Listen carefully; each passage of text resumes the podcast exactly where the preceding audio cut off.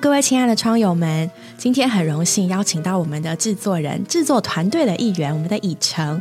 那以诚蛮棒的哦，就是他从嗯单身的时候就开始服侍，然后有一个小孩，有两个小孩，然后也有全职妈妈过，也有当职业妈妈。所以呢，今天非常荣幸哎，就我们可以邀请资历完整的以诚，有单身，有当一个小孩的妈，有当两个小孩的妈，有全职妈妈，也有当工作妈妈。对，来跟我们讲讲他这段时间的嗯心路历程，也可以和各位分享做不同的身份，对于嗯在不同的身份底下，你的工作、你的家庭，他是怎么样经历住的。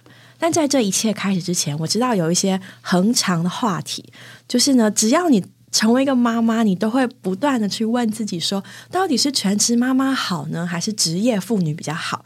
那各有优缺点。就会有不断、不断、不断的争论。那生一个好还是生两个好？多生好还是少生好？到底要用密集式的教养还是放养式的教养？这真的非常多这个讨论。但我想在一开始之前，我要跟各位分享一些很可爱的小故事。有一本书叫做《有些妈妈比你糟糕多了》，这都是大自然界的真相。比如说，不管你怎么尝试，你都不会比仓鼠妈妈更糟糕。仓鼠妈妈有的时候会吃掉自己刚出生的宝宝，我们至今还不知道为什么。长颈鹿妈妈生下长颈鹿小宝宝之后，就会踢它，踢到它学会走路。如果有人说你是自私的妈妈，让你觉得自己很没用，你就应该告诉他：德古拉蚂蚁有时候会吸自己宝宝的血。哇！当你因为没有打扫家里感到罪恶感的时候，想想埋葬虫，他们在腐烂的老鼠尸体里面喂养小孩。老鹰妈妈相信适者生存，它会让它的宝宝们打架打到死，真的假的啊？哦，熊猫妈妈很完美，除非它幸运的生了两个孩子。双胞胎可不好搞，所以熊猫妈妈会抛弃其中一个宝宝，这很可怕，但是真的。哦，还有这个我很喜欢，无尾熊妈妈会喂他小孩吃他的大便当晚餐。当你因为给小孩吃素食而愧疚的时候，请记得这件事情。这本书里面还有非常多种有趣的故事，它后面真的有一些就是真实的来源啦。比如说这个无尾熊妈妈，她这里说呢，无尾熊宝宝和大部分的有袋动物一样，他们喝妈妈的母乳开始，到六个月的时候，无尾熊的宝宝呢就会去蹭妈妈的屁股，吃妈妈的便便。为什么呢？因为新鲜的尤加利叶对无尾熊宝宝的肠胃而言毒性太强了，但是妈妈的消化过程会消除尤加利叶的毒素，还富含丰富的营养。哇，妈妈的便便好强大！下次你因为给小孩吃冷掉的披萨当早餐而感到愧疚的时候，可以好好记住这件事情。无尾熊宝宝吃的第一样固体食物是他妈妈的便便。好鼓励人的一本书哦！好了，我们都看过可爱的、嗯，可怕的妈妈了。我们现在看可爱的妈妈。好，那我们首先想要请以晨讲一讲的，就是嗯，从没有小孩到有小孩，这是一段对女生来说，这是一个非常巨大的变化的过程。嗯，那在这段期间，嗯，你有没有什么觉得让你印象特别深刻的经历呢？啊，因为我跟我先生其实是结了婚之后，有呃，应该说有企图吗，或是有计划的，没有想要那么早生小孩。因为我觉得两个人毕竟要先磨合一段时间，再开始适应身份的转换，其实是蛮重要的一件事。所以我跟我先生是结婚一年之后，我们才决定要有小孩。那从怀孕到变成呃是妈妈这个身份，我觉得真的是很大的变化，因为。变成你的重心，你整个生活的时间的分布其实是完全都改变了。就是本来可能是啊，你跟先生两个人可能可以很自在、很自由，然后或者是你们想要做什么、想要去哪里都两个人说好就可以走了。可是当有了孩子之后，你就会发现所有的时间都花在孩子身上，然后两个人讨论的话题也从很多外面的事情变成都是在小孩子的身上。那加上我觉得。嗯，我那个时候我也不知道是不是因为台湾政府的鼓励，就是要叫妈妈们喂母乳这件事情。对，对我觉得哺乳这件事情，其实一面来说会呃，成了我当时很大的一个压力来源，就是我会很希望我也成为那个，就是所谓政府鼓励这个好形象的妈妈，就是我要喂母乳。那可是我觉得我的哺哺育之路其实并没有很顺遂，因为我不是没有奶的妈妈，我是有奶但是喂不出来的妈妈，然后小朋友也没有办法好好的吃奶，就是是怎么样的一个情况？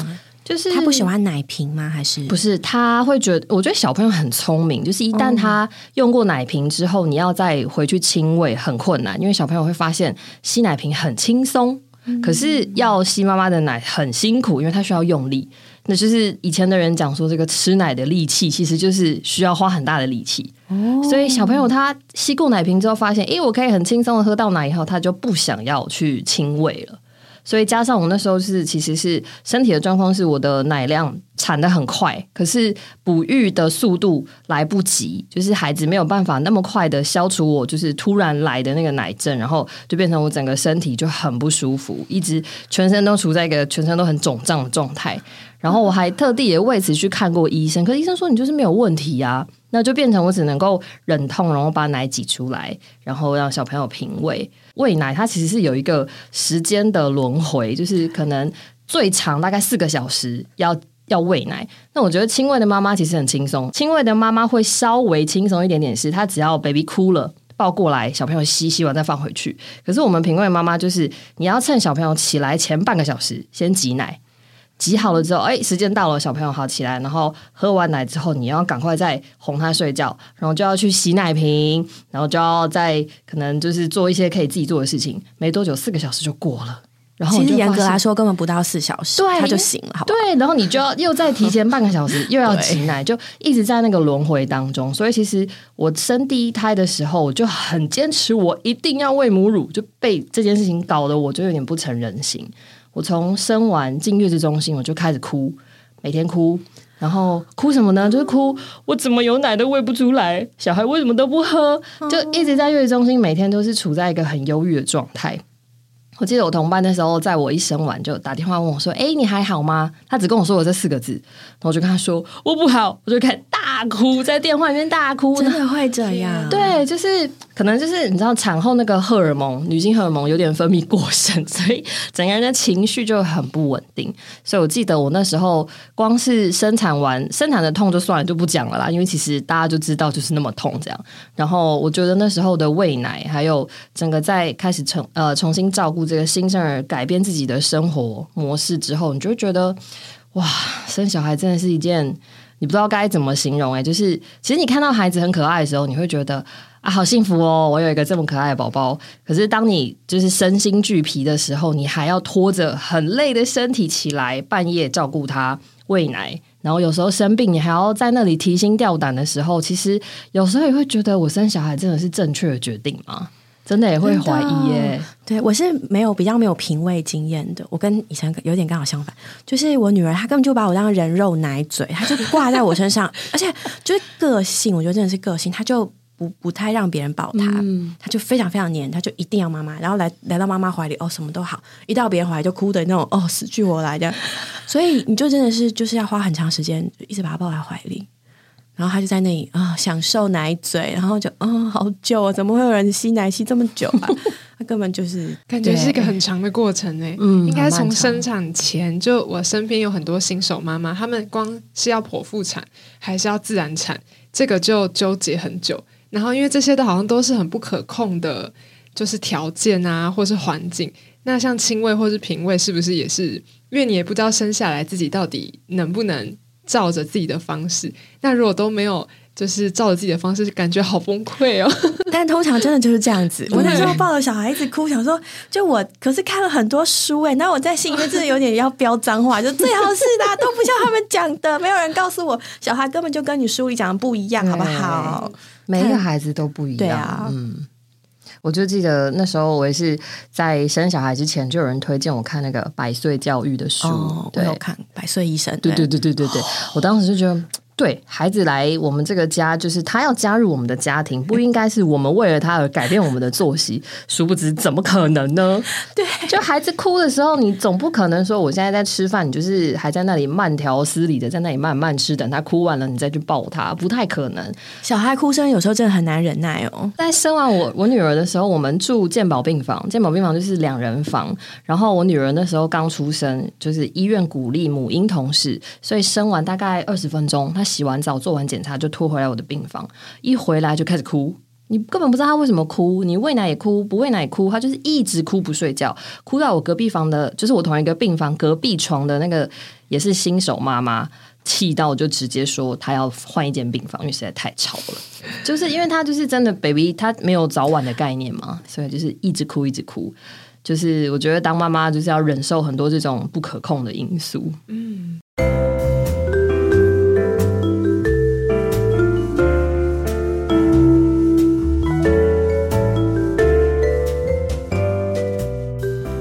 这么说来，当回到职场的时候，我相信对于很多妈妈，应该心里面会暗暗的高兴一下，说：“哦，起码眼前的这方天地是我可以控制的，对，解脱。”但回到职场之后，会不会其实心还在家里的小孩身上？感觉稍微脱离一下，有点空间还不错。但是回到职场之后，就会觉得我的 baby 现在在干嘛？他过得还好吗？会不会有这种焦虑的感觉？我第一胎的时候有哎，第一胎因为就是刚生完嘛，然后你就觉得哎，回来上班以后，当然就是你终于可以有一个完整的时段把你的午餐给完整的吃完，你会很开心。对，然后可是就是在上班，有时候可能没有那么忙的时候，你会突然想说，嗯，他现在在干嘛呢？他没有在妈妈旁边的时候，他过得还好吗？那当然，保姆，因为我们家是送保姆送托这样，然后他就会三不五时可能传一些小朋友的照片跟影片给我。那看到就觉得，哎，上班看到觉得很疗愈。那我觉得比较煎熬的是小朋友生病的时候，而且我不晓得，我觉得从呃我女儿那时候很小送保姆的时候，我很害怕会在上班的时候突然接到保姆的来电，说她发烧了，或者是说她怎么了，然后你现在有没有办法回来带她去看医生？我觉得那个是当妈妈最。煎熬的时候，因为有时候你不一定手上的事情能够马上处理完，那就听到孩子的状况这样，那你又很揪心，然后可能同时先生在这个时间他也没有办法立刻抽身，所以就会整个就心急如焚，对吧？那我有时候在呃，可能就真的忙完了，赶快回家去接他的那个路上，就会一直祷告，就因为心里面其实是很焦虑。我觉得我是属于那种。特别容易焦虑的妈妈，就是孩子正常的时候就就 safe 这样，可是只要孩子有一点点小小的状况，我就会整个人会很就是很紧张，然后很焦虑，不知道怎么办，对啊？所以一直到现在。我生完了第二胎，我还是有一点点处在这种状态当中，对吧？我还前几天在跟我的保姆聊说，我不知道这是不是也是产后忧郁的一种啊？就是孩子有一些状况的时候，我就会很急很急，可是你又不知道怎么办，然后心里就会一直很紧张、坐立难安的那种感觉。那保姆阿姨就因为她也是基督徒，所以她就会在这过程中也是陪我一起。她说，其实她也是这种状态，就是孩子怎么了，她也会很紧张。虽然不是她的孩子，但是她帮我们照。照顾那孩子出状况，他也会很担心。那他说他以前也是一直都跟我一样，很容易焦虑。可是慢慢慢慢，他就学的一个秘诀，就是也转向主，把孩子的状况就是带到祷告里面去。因为我们有时候真的也不能做些什么，可能安抚孩子，然后缓解他的不舒服之外，如果孩子还是在那个病程当中，因为生病毕竟是需要一段时间，所以就是只能在那个情形里面，我们就。把我们的焦虑也交给主，然后在祷告中让我们的心能够安息下来。真的是叫一个母亲不担心自己的孩子是不可能的，的心就是会挂在那里，对吧？不管你在做什么事情。但我觉得刚刚以晨提到一个很棒的点，就是我就想到我那时候小孩拖出去，也是因为托给一个我很信托的人，就是也是一个教会的姊妹的保姆，她是做保姆的。然后也是因为他，我真的就一就你真的会觉得一辈子都感谢他，就是因为你拖到一个一个可拖的人，所以你就觉得这一路很安心。然后他在照顾你孩子的同时，你也觉得我这个新手妈妈被照顾了。嗯，因为新手妈妈你真的是什么事情都是新的，然后不知道为什么会这样。人家跟你讲了再多的状况，但每个孩子都如此的不同啊。嗯，然后每一个人的状况就是又又是如此的不同，所以。又好像有根本就没有所谓的一个公式，或是一个教养书的模式，那种绝对没有，绝对没有。各位妈妈请放心，绝对没有。对 对啊，但是因为有这样一个人的存在。就非常安心。那在这个很波动嘛，妈妈角色转换啊，又要上班又要工作，可不可以教教爸爸们怎么当一个给力的队友？我 还蛮想知道的。就是我觉得，因为怎么说啊，我跟我先生都是有共识，因为他也是非常爱小孩的人。那刚好，我觉得主也很爱他，他一直说他第一胎想要生女儿。我觉得主真的很爱他，就听他祷告，就让他生了一个女儿。所以，诶，也因为这样，他就就会跟我愿意一起来怎么学照顾孩子。那刚好，因为他其实他从小跟他的弟弟年纪差蛮多的，所以他很小的时候，他就有跟妈妈一起学着怎么照顾弟弟，像换尿布啊，或者是很简单的喂奶啊什么这些。其实他很小的时候他就会了。那变成说，他等到他成为新手爸爸之后，他不会很手忙脚乱。那我觉得不知道也是我的先生他比较迟钝呢，还是说他真的是比较冷静哈？他遇到孩子有些状况的时候，他的反应都是比我稳定很多。那常常我会在这种很焦虑的情形里的时候，他是能够安抚我一个很大的力量。就是我可能很急的像热锅上蚂蚁，我不知道该怎么办的时候，他就会说：“你不用那么紧张。”或是他的反应就是告诉我说：“你先冷静下来。”这样。然后我们就看你先怎么处理这个事情，但是你的情绪就是可以不要那么就激动啊，或者这么焦虑这样子。所以我觉得在这种呃有情况发生的时候，他的反应是能够让我可以 calm down 下来一个很重要的元素啦。对我们家爸爸好像也差不多哎，所以我在说到底是冷静还是迟钝，可能都有吧。一线之隔，对，就是好像晚上小孩子哭闹的声音，爸爸都听不见。奇怪，然后妈妈就明明就很大声，然后爸爸说有吗？对对对，你都踢他说，嗯，有哭吗？没有。但是哎，但是很奇妙，他们对手机的声音特别哎，对，这是半夜有什么。简讯有时候对，有时候有紧急的服饰的情况啊，简讯啊，打电话来，我以为他都会醒，然后我都不会醒，我觉得可能就是结构不同吧，对，生理构造，生理构造不同。对，那我们家爸爸就是我觉得很好，就是他就会支持妈妈的决定。就如果我已经在那里手忙脚乱了，然后或者是很焦虑，然后还有一个人在旁边，好像后座驾驶一样跟我说啊，你是不是哪里没做好？是不是哪里不好？我真的会疯掉。对，但是还好，就是我觉得好队友就是你就支持你的队友啊，就是很多事情真的没有绝对的对错。然后你给他支持，两个人就就可以冷静下来，一起往前。有听过一些弟兄姊妹的见证，他们会一起祷告，一起不止为孩子祷告，也为他们的焦虑祷告，或者说他们的不知道怎么办的情况，也都交给主。这好像是一个虽然苦，但其实蛮甜美的过程。对，很重要。如果有这样正确的人，我其实刚刚也蛮好奇的，因为我只有一个小孩嘛，就是当从小孩从一个变成两个的时候，你能不能大概的讲一下你一天的行程？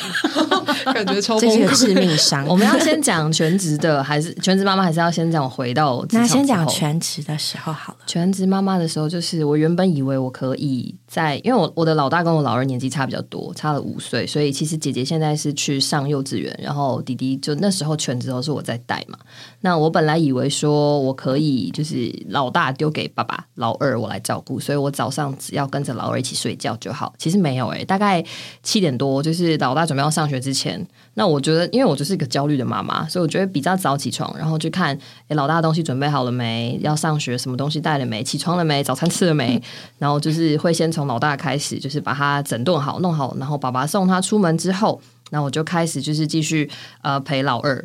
就是可能喂奶、换尿布，然后再继续拍嗝哄睡。然后他睡回去之后，我可能会早上再陪他睡一下，因为他晚上有时候睡眠可能不一定很稳定。他其实蛮早就可以睡过夜，只是说小朋友睡觉的时候就是翻来翻去。那我因为生完小孩以后，我的体质就变比较敏感，就是很容易会醒过来看小孩子的状况，所以就变成晚上不一定睡得很好，所以早上就陪他睡。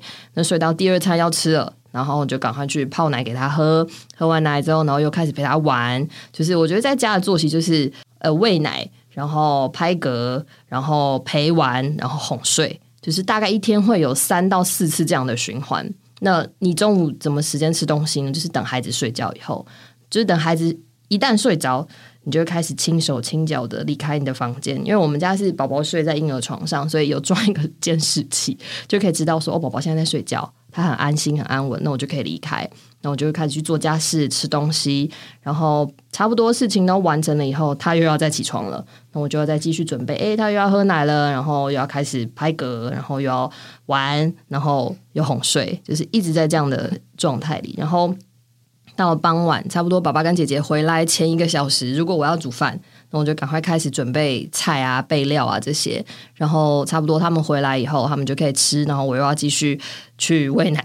拍嗝，然后陪玩、哄睡、洗澡，然后老大现在是有时候我们在训练他可以练习自己洗澡啦，然后当然有时候是我帮他洗，或是爸爸帮他洗，就是我们轮流这样。然后在到了晚上，可能就开始变成爸爸要顾其中一个，然后我去洗澡，然后或是我雇其中一个，爸爸去洗澡，然后就结束了一天。这样就是一整天其实都被小小孩充满了，这是全职妈妈的生活是这样。对。其实中间只要有一个环节出了差错，比如说他一一直不肯睡觉。你可能一个小时、两个小时就没了，然后后面整个就会被打乱。没错，而且虽然听起来好像是好很简单的动作，但每一个动作都要我们全人投入。没错，你眼睛不可能离开它，然后那么小只、那么柔软，你的手手一定要扶住它。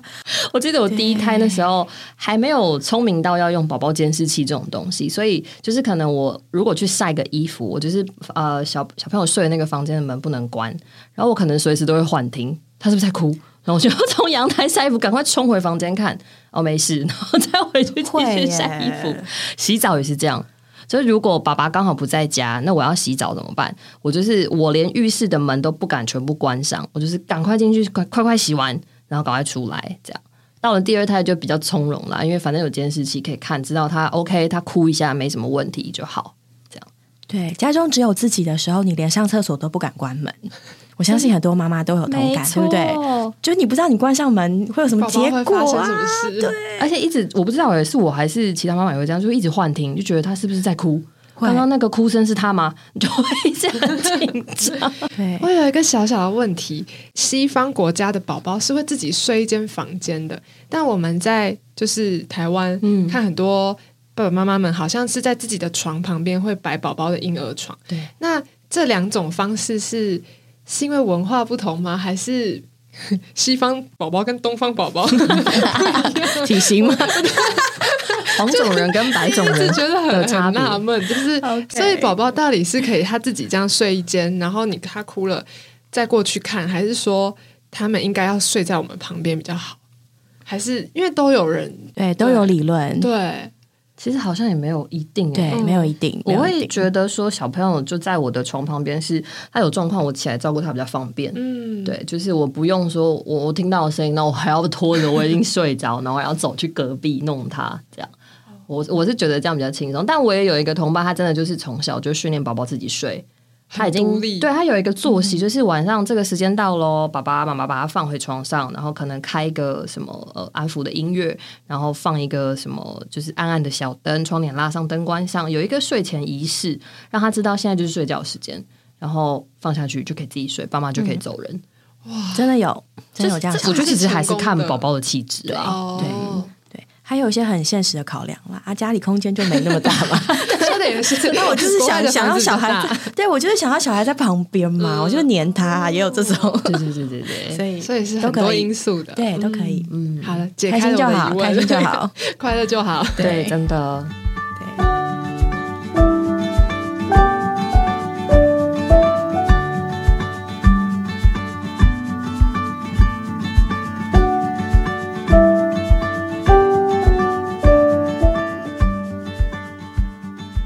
妈的生活就是哦，我觉得我那时候刚回来上班的前两个礼拜非常不适应，因为已经习惯说我白天之前在家里累，我可以陪小孩一起睡。那因为那时候是新生儿，所以他睡眠时间算是长的。我可能早上可以睡一下，下午也可以睡一下。然后就算我半夜再累，但我至少白天可以补眠。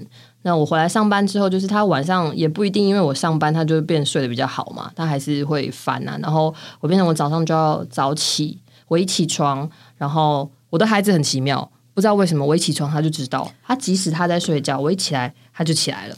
然后我连刷个牙都要一直说啊，不要哭啊，妈妈等下就来了，会一直就是要安抚他。然后好弄完我自己了，然后我赶快小的就反正他在婴儿床就让他先自己玩一玩，他哭就让他哭，因为也不会有什么影响啊。我就赶快去弄老大，把老大挖起来，然后吃早餐，然后帮他准备好东西以后呢，我们就准备看时间，爸爸要送弟弟出门，然后我要出送姐姐出门，这样。然后我们就各自出门，然后到了公司之后就开始处理一天的事情嘛。有时候早上那时候刚回来，事情其实还没有很多，但其实你坐在那里的时候，你就会觉得好想睡觉，好想睡觉，超累的，超累的，就一直觉得我好像事情没做完，可是就觉得嗯好困哦，怎么办？好累，所以我只要中午一吃完饭，我就立刻倒下开始睡，然后睡睡睡睡醒了之后，然后就觉得好像下午又要再喝杯咖啡，好累，就永远睡不饱。然后下午的事情忙完之后。下班要赶快赶着回家去接小孩，接完小孩回家又开始准备晚餐。但说真的，我真的生完第二胎到现在，我没有什么时间能够煮饭，很少，都是很简单，可能煮个面条、煮个水饺这种。因为我回家之后，二宝他其实是吃饱了回家的，老老老大是下了课回家要吃饭，那老二是吃饱了回来。可是我觉得我的老二性格就是比较黏人，所以我们不能说就放他一个人玩不理他，他会一直刷他的存在感。一直要叫爸爸妈妈来陪我，可是我们要吃饭怎么办？就变成又一个大人顾他，然后一个大人去忙。那姐姐怎么办？姐姐有时候回家就是让他先看个电视，或者让他玩一玩，这样，然后就赶快吃完晚饭，然后帮姐姐洗澡，然后我们又分别洗澡，然后又要开始处理家事。好了，一天结束了，要哄睡，两个分别去哄睡，因为我们两个，我们家两个小孩现在是分开来睡了，因为怕他们会有一点彼此干扰作息，这样，所以就都分开来睡，然后就一天结束了。就是一直都在一个很忙碌的状态。我昨天还有一点跟我这种小抱怨说，为什么你跟妹妹就是自己有不用看弟弟的时候，你还可以看一看平板啊，划一划手机啊，妹妹还可以看个卡通。我觉得我好像有自己的时间的时候，我就是想到完了，我家事还没做，我衣服还没洗，我什么时间可以处理什么事情，我都没有办法说，嗯，我也坐下来追个剧吧，或者是我们来看个什么小说。我昨天就跟他抱怨说，为什么我不行，就有点生气。就我弟兄。他竟然讲了一句让我觉得无法反驳的话，他就说：“因为我拿我的睡觉时间来做家事。”他说：“因为平常可能就像我拿来做家事的时间，他可能拿来追剧，或拿来玩他自己想做的事情的时候，他就是做他自己想做的事。然后等到我们都睡觉了，小孩都睡觉了，他才出来开始把家事做完。”他就说：“我拿我的睡觉时间呐，我是牺牲我的睡觉时间，我又没有说因为这样我就不做家事了。”他讲完之后，我就很哑口无言。哦，时间分配不一样，对，真的就是男生他就觉得反正我现在开心，我可以做我现在要做的事。但是你要我做家事，我并没有不做，我只是把这个时间分配在就是不一样的地方。我要先开心过，我才有力气去做那些事嘛。对啊，所以他做家事，他就不会觉得说干嘛要那么赶，我不急啊，反正我就是等到睡觉以后。也是哎，对对对，有道理。哎，这样听起来，我觉得真的是我，我有时候都快忘了我那时候怎么过来的。对，也是小孩晚上会会会睡不好嘛，然后白天有时候真的会想好想打瞌睡。然后我还曾经因为太累，然后跑到厕所去上厕所，就就睡着。然后好像还是同事来敲我的门，他想说怎么这么久都没出来，还好吗？出事啊！睡着。对，好啦，不要讲这个，好丢脸，哦辛妈妈但是，但仔细听听，真的是我们身旁如果有在当，特别是有幼儿的父母的同事。他们的一天真的是非常辛苦，每时每刻就是很难，甚至连喘口气都非常的困难。不管是他在休产假、育婴假、陪产假，他绝对不是在休假，嗯，他在卖命，没有休息这件事，他在卖命。对啊，他回来也是一样。要怎么去适应这些环境啊？还是永远不可能适应？就是哇，只是让自己比较喜乐。对，要怎么样比较？有没有什么比较开心的秘诀？因为事情不变嘛。我觉得我第一胎、第二胎心态差蛮多的，就是而且我觉得蛮妙，就是我那时候还没有回来以前啊，我就觉得当全职妈妈挺好的，在家照顾小孩好像也不错。可是其实在我就是怀孕之前，要我。当一个妈妈，整天在家伺候一个小孩，我当时的心态是觉得不太可能。就是我就是要有我自己的舞台啊，我怎么可以就是被困在家里？可是等到我真的当了全职妈妈，在家顾小孩的时候，每天看着小孩这样一点点成长，你就会觉得哇，好幸福哦！其实在家好像当了主妇也不错嘛。可是等到我又回到职场之后，我就想，我那八个月是怎么过来的？我真的有办法这样每天顾着一个孩子吗？因为有时候可能像明天我的保姆阿姨可能有事，我要陪在家陪小孩一整天，就是这种偶尔的陪孩子一整天的时候，我就觉得奇怪。我真的当时我怎么可以每天这样陪着他，然后我都不觉得累，或者是我也不觉得很辛苦诶。但现在怎么回来上班之后再回去顾小孩，就觉得天哪，我好累哦，那个心态差好多，而且就是。第一胎的时候，我还是会有点纠结，说完蛋了，我照顾小孩，可是我好多事情没有做完，或是我回来上班以后，我回家发现天呐，家事好多，然后心里面就会觉得很烦躁，就很想赶快把事情做完，但是永远做不完。等到我第二胎之后，我就有点累力够了，就觉得，哎，没关系啊，今天做不完算，明天再做嘛，反正总是有时间的，活着就好了。真的，就是加上有时候，因为我觉得老大女儿嘛，女儿心比较细，她有时候就觉得为什么妈妈都没有时间可以陪我，那我就会觉得啊，好像都有点愧疚，就总是还是要分一点时间，不管是陪她玩一下，讲个故事也好，就甚至是陪她坐在那里看个电视，都让她觉得有被陪伴到的感觉。那我记得我那时候就是一直回家，就觉得好像很多家事要做，一直 run 一直 run，然后他就会说：“为什么都没有人陪我玩？为什么你跟爸爸都不陪我？”然后我后来就看到有一本书，他就讲说，其实你家事是永远做不完的，但是小孩子对你的依恋是有保存期限的，就变成说，你孩子你现在再不陪他，他其实很快就长大。他一长大，他就不需要你陪了。他有朋友，他有自己的生活圈。他觉得爸爸妈妈可能不是他人生中唯一的玩伴了，那他就不需要你了。那我是不是还自以为觉得说我时间很够，我忙完我再来陪他？就是我看到了这一段话之后，我才发现，对，反正家事也做不完，那不如就晚一点吧，摆在后面一点做，其实没什么关系。我就先陪我的女儿。那我觉得他在心态上，他也会觉得，诶，妈妈是愿意花时间陪我的。那小朋友们其实都感觉得到，对啊，慢慢慢慢，我自己在心态上有一点的调整，跟在做法上有点改变的时候，其实孩子的那个感觉是非常强烈的。所以真的是要先抓住最重要的事、最重要的人，把最重要的时间留给最重要的人。对，错。